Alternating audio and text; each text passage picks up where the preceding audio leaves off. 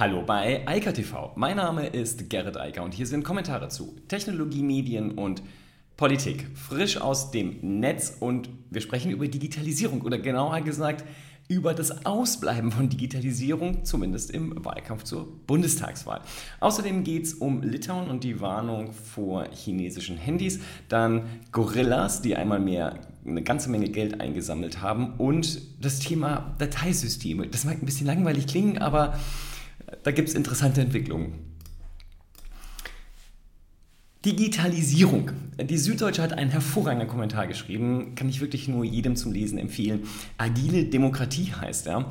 Und genau da wirft die Süddeutsche die Frage auf, warum in diesem Wahlkampf, zum Beispiel auch in den Triellen, aber auch ansonsten auf Wahlplakaten oder Wahlwerbungen der zumindest im Bundestag vertretenen Parteien, Digitalisierung einfach keine Rolle spielt. Und wenn überhaupt, dann wird über sowas wie Netzinfrastruktur geredet, als ob das das Problem von Digitalisierung wäre. Also die meisten Leute haben tatsächlich so ein Smartphone und da haben die auch Internet drauf und äh, die haben auch zu Hause einen Anschluss, entweder DSL oder Kabel oder Glasfaser. Und ja, es gibt einige wenige Regionen in Deutschland, wo man wirklich abgekapselt ist vom Netz. Aber das ist die Ausnahme. Bei allen anderen funktioniert das. Und ja, mich ärgert es auch, dass Mobilfunk in Deutschland besonders teuer und besonders schwach in der Leistung ist. Kann man drüber reden, aber das zum Kernthema zu machen, verfehlt das Problem, was Digitalisierung in Deutschland bedeuten muss und längst bedeutet. Denn, darauf geht die SZ auch wunderschön ein, Digitalisierung hat ja stattgefunden und vor allem die Internetisierung hat stattgefunden. Wir alle sind ständig online. Es gibt kein Online und Offline mehr. Wir sind immer online, immer präsent, immer in irgendwelchen Netzwerken aktiv oder passiv dabei. Und das hat natürlich Auswirkungen auf die Gesellschaft, in der wir leben. Das muss man einfach auch irgendwann mal akzeptieren und verstehen und daraus auch entsprechende Schlussfolgerungen ziehen, was man in die Zukunft zum Beispiel dann tun sollte. Passieren tut es nicht. Und ausgerechnet in einem Wahlkampf, der an eine Corona-Pandemie angrenzt, die über, über deutlich gemacht hat, dass wir sowohl im wirtschaftlichen Bereich, Stichwort Homeoffice, als auch im Bildungsbereich, Stichwort Homeschooling, echt ganz weit hinten liegen. Also am Ende der Latte, die man so anlegen kann. In Europa gab es kürzlich eine neue Studie zu dem Gesamtthema, sind wir auf dem drittletzten Platz. Weltweit liegen wir irgendwo im hinteren Mittelfeld. Für eine Industrienation, die wir ja irgendwie immer noch sein wollen, also so über das Thema Auto und Kohle vielleicht hinaus, ist das einfach nur ein Desaster. Denn Zukunftstechnologien wie Digitalisierung, die auch meines Erachtens extrem wichtig ist für das Thema Klimakrise, also den Umgang mit dem Klimawandel, der natürlich nur durch effiziente, sehr effizientes Wirtschaften und effiziente Energieversorgungssysteme funktionieren kann, dass das nicht diskutiert wird. Das ist unfassbar. Und wie gesagt, gerade nach der Corona-Pandemie, in der wir ja immer noch irgendwie stecken und wo wir auch im Gesundheitsbereich gesehen haben, wie absolut steinzeitartig dort zum Beispiel die Gesundheitsämter ausgestattet sind, dass wir es nicht hinbekommen, problemlos sowas wie eine sinnvolle App zu bauen, sondern auf einmal zwei haben. Dass wir es nicht hinbekommen, dass diese QR-Codes sauber funktionieren und dass die auch abgefragt werden. Also ist ja die, der Hohn. Jetzt laufen wir alle mit so einem QR-Code rum, der sagt, dass wir doppelt geimpft sind und geprüft wird er nie. Dafür gibt es eine App vom RKI. Ja, aber die benutzt halt niemand. Also zumindest ist mir noch nicht untergekommen.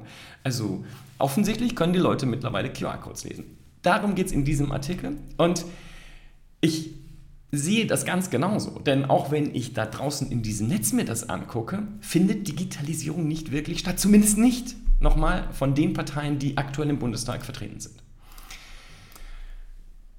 Die CT hat sich die Mühe gemacht, muss man wirklich so sagen, sich mal mit den digitalpolitischen Sprechern der Parteien im Bundestag zu unterhalten. Und zwar mit allen. Also auch mit der von der AfD.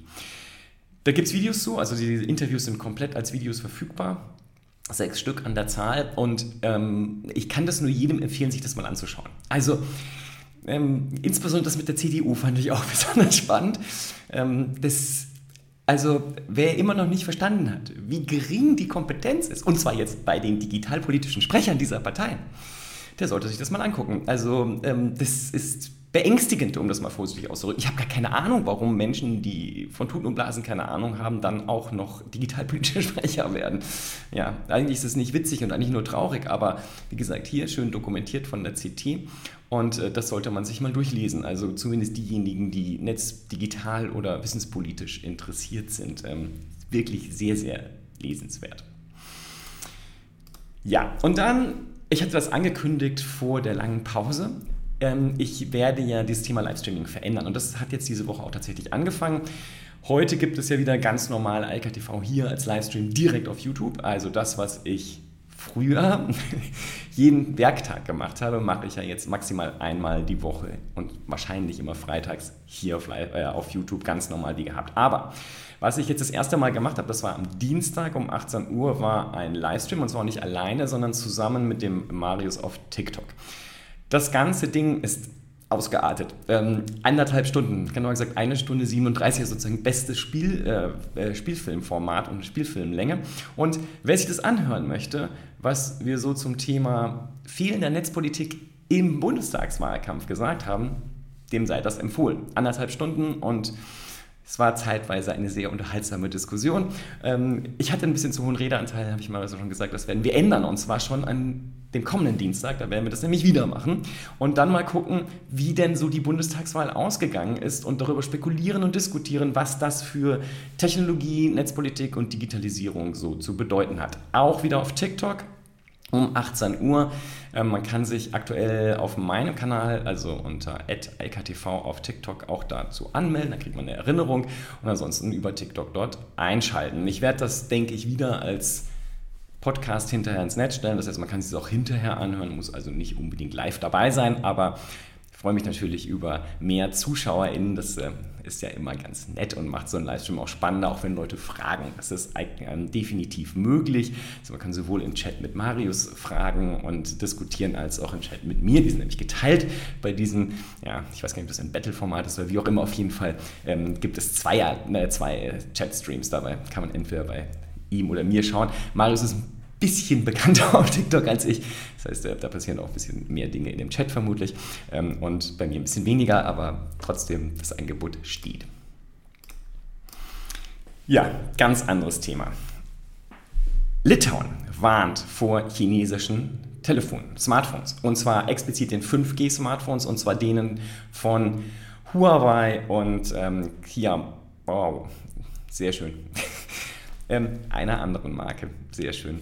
Ähm, es ist ähm, spannend zu sehen, was da passiert. Und zwar geht es ganz konkret um das Thema Zensurtechnologie, die dort implementiert sind. Das bedeutet, China kann bei diesen Telefonen zum Beispiel Wortlisten einspielen und dann unterdrücken, dass entsprechende Nachrichten etc. überhaupt abgerufen werden können. Zum Beispiel Free Tibet. Das ist zum Beispiel dann nicht mehr erreichbar.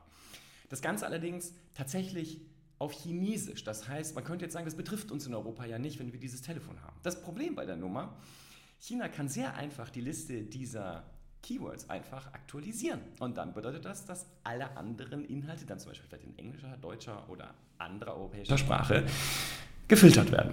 Das ist eine Katastrophe und es nähert natürlich die ganze Diskussion um das Thema 5G-Netzwerkausbau. Denn hier gibt es jetzt von der Cybersicherheitsbehörde aus Litauen ganz klare Hinweise darauf, dass die Technologie in den Telefonen, die in China produziert werden von den chinesischen Konzernen, unmittelbar korrumpiert werden ist natürlich auch die spannende Frage, was gibt es da noch für Sicherheitslecks und Probleme in der Technologie, die vielleicht einfach nur noch nicht aufgedeckt wurden von den Sicherheitsbehörden ähm, und dann noch unbekannt sind. Also, und ganz konkret, äh, Litauen sagt, empfiehlt den Bürgern, wenn ihr schon so ein Ding gekauft habt, dann solltet ihr das Telefon so schnell wie möglich loswerden. Vielleicht kauft es euch jemand ab, äh, vielleicht jemand anders. Ähm, oder, und wenn ihr ein neues, ein neues Smartphone kauft, dann kauft nicht bei diesen beiden Unternehmen. Oder genereller gesagt, und so wurde es von der Behörde gesagt, nicht bei chinesischen Unternehmen.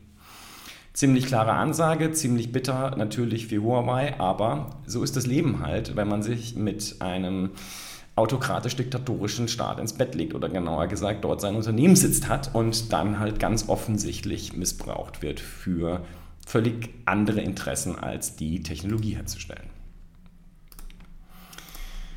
Ja, Technologie aus Deutschland und Technologie aus Europa ähm, findet im Regelfall nicht so viel Echo und vor allem Start-up-Funding weltweit, wie es aktuell passiert. Die Gorillas haben jetzt nochmal Geld eingesammelt und zwar 950 Millionen Dollar. Das ist eine ganze Menge Asche, also das ist zumindest das Gerücht, was mittlerweile von zwei Quellen bestätigt wurde, schreibt Information. Und sie sagen, damit liegt die Bewertung von Gorillas mittlerweile bei über 3 Milliarden Dollar. Das ist ziemlich stark für ein Startup, das eigentlich nur in einigen Stadtvierteln in Deutschland und einigen anderen Ländern in Europa, mittlerweile glaube ich auch in New York, unterwegs ist ähm, und einen Expansionskurs vorlegt, der beeindruckend ist, aber wo sich auch noch zeigen muss, ob das alles funktioniert. Nichtsdestotrotz, herzlichen Glückwunsch. Ähm, ich bin sehr, sehr gespannt, wann das in Münster auch losgeht, denn ich glaube, aktuell ist das noch nicht der Fall. Allerdings muss ich auch immer sehr sagen, ich bin sehr zufrieden mit Flaschenpost und die bauen ja gerade ihr ganzes Spektrum an Produkten aus. Ja, und dann gibt es einen sehr schönen Artikel, ich weiß nicht, ob es schön ist, aber zumindest interessant von The Verge, der heißt File Not Found. Und das ist ziemlich bitter. Es erinnert mich an lange, langatmige und wiederkehrende Diskussionen, die ich ich sag's mal so, mit meinem Vater mal hatte, über wie man Dateien in einem Dateisystem auf einem Computer organisiert. Denn das war etwas, was ähm, für meinen Vater irgendwie immer schwierig war. Irgendwann hat er es verstanden und akzeptiert und dann war das so. Es lag ein bisschen daran, dass die Software, die er vorher benutzt hat, eigentlich gar keine Dateien benutzt hat. Das hat er gar nicht gesehen. Das war halt ein ähm, ERP-System und da konnte man alles so eintippen und dann war das irgendwo da drin gespeichert, äh, dass es da Dateien gab und so war bis zu dem Zeitpunkt, als dann sowas wie Word und ähnliches kam, überhaupt kein Thema. Ich bin mit einem Dateisystem groß geworden in MS-DOS, dann in Windows 3.0 und 3.1 und so weiter. Und für mich war das immer ganz natürlich. Ein Computer hat ein Dateisystem und da gibt es Ordner und da kann man Dateien speichern und die kann man dann auch wiederfinden. Natürlich hat sich das alles verändert und auch ich bin jemand, der heute eigentlich zwar noch immer relativ strukturiert die Dateien ablegt, aber ich benutze gern die Suchfunktion und dann tippe ich irgendwas ein und dann kann man so eine Datei aufmachen. Das Problem ist, Menschen, die damit aufgewachsen sind, dass sie alles bei Google finden oder in einem Operating System, egal ob das jetzt äh, macOS ist oder Windows oder halt auch Android oder iOS, die haben sich daran gewöhnt, dass sie eigentlich gar nicht mehr wissen wollen und auch gar nicht verstehen, dass es Dateien gibt, die irgendwo abgelegt sind und die man über die Suche ja nur ansteuern kann. Das fällt aber jetzt immer mehr Professoren auf, die auf einmal also Aufgaben stellen, die ihre Studenten vor einen, ja, ein großes Dilemma stellen, denn sie wissen nicht, was sie tun sollen, wenn ihnen gesagt wird, öffne die Datei und bearbeite die dann. Wenn man die nicht finden kann über die Suche, ist die Datei dann nicht mehr existent. Selbst wenn beschrieben ist, wo die liegt, verstehen die das gar nicht, weil sie das Dateisystem an sich nicht verstehen. Das klingt nach Kinderkram, aber so funktionieren Rechner halt immer noch, solange wir über Dateien reden und gerade wenn es um zum Beispiel auch Videos und ähnliches geht, die müssen irgendwo gespeichert werden. Ja? Und die haben eine Datei. Und das sieht dann manchmal in den Betriebssystemen von Smartphones so aus, als gäbe es das alles nicht mehr, aber das ist natürlich im Hintergrund immer noch da. Und es ist auch hilfreich zu verstehen, wie man sinnvollerweise Dateien speichert und sie dann wieder öffnet etc. Und offensichtlich fehlt dort heute dieser Skill, weil der eigentlich nicht gebraucht wird. Zumindest solange man sich nur an der Oberfläche von einem hübschen iOS-Android-Device bewegt und ähm, nicht wirklich mit den Dateien, die dahinter liegen, dann arbeiten muss. Klar, es gibt auch in dem Bereich viele, viele Veränderungen. Also zum Beispiel wer braucht heute noch ein Dokument? Ja, also das, äh, das ist ja im Normalfall gar nicht mehr existent. Das sind alles Datenbanksysteme, auf die wir nur noch mit Oberflächen zugreifen. Deshalb, da ist schon äh, etwas in Bewegung geraten, was für diejenigen, die damit aufgewachsen sind, ganz natürlich ist und das Dateisystem unnatürlich. Aber für den Rechner ist das immer noch das übliche Vorgehen. Und gerade wenn wir, wie gesagt, über Software reden, die auch mit sehr großen äh, Dateien arbeiten muss und äh, vor allem auch zum Beispiel audiovisuellen Dateien oder sogar 3D, ähm, also nicht Software, sondern 3D-Dateien, die dann von 3D-Software geöffnet werden, äh, sowohl im, im Cyberbereich als auch natürlich im Architekturbereich dann funktioniert das so wie früher oder so wie es halt immer noch funktioniert. Dann muss man wissen, wie das geht und wie man das eigentlich machen kann. Ja, Grundfähigkeiten. Manchmal gehen sie dann doch nicht, auch wenn an der Oberfläche alles viel angenehmer und einfacher aussieht. In diesem Sinne, ich wünsche ein schönes Wochenende. Ich hoffe, dass wir uns vielleicht schon am Dienstag live sehen auf TikTok. Ähm, einfach mit Ich glaube, es wird eine ganz interessante Diskussion über das Wahlergebnis plus den Auswirkungen, die das dann möglicherweise auf die Digitalisierung in Deutschland hat, vor allem die Netzpolitik. Und wer dazu Fragen hat und mitdiskutieren möchte und äh, Fragen beantwortet haben möchte, dann am Dienstag reinklicken auf TikTok. Bis dann. Ciao, ciao. Das war Eika TV frisch aus dem Netz. Unter eika.tv findet sich der Livestream auf YouTube. Via können weiterführende Links abgerufen werden. Und auf eika.digital gibt es eine Vielzahl von Kontaktmöglichkeiten.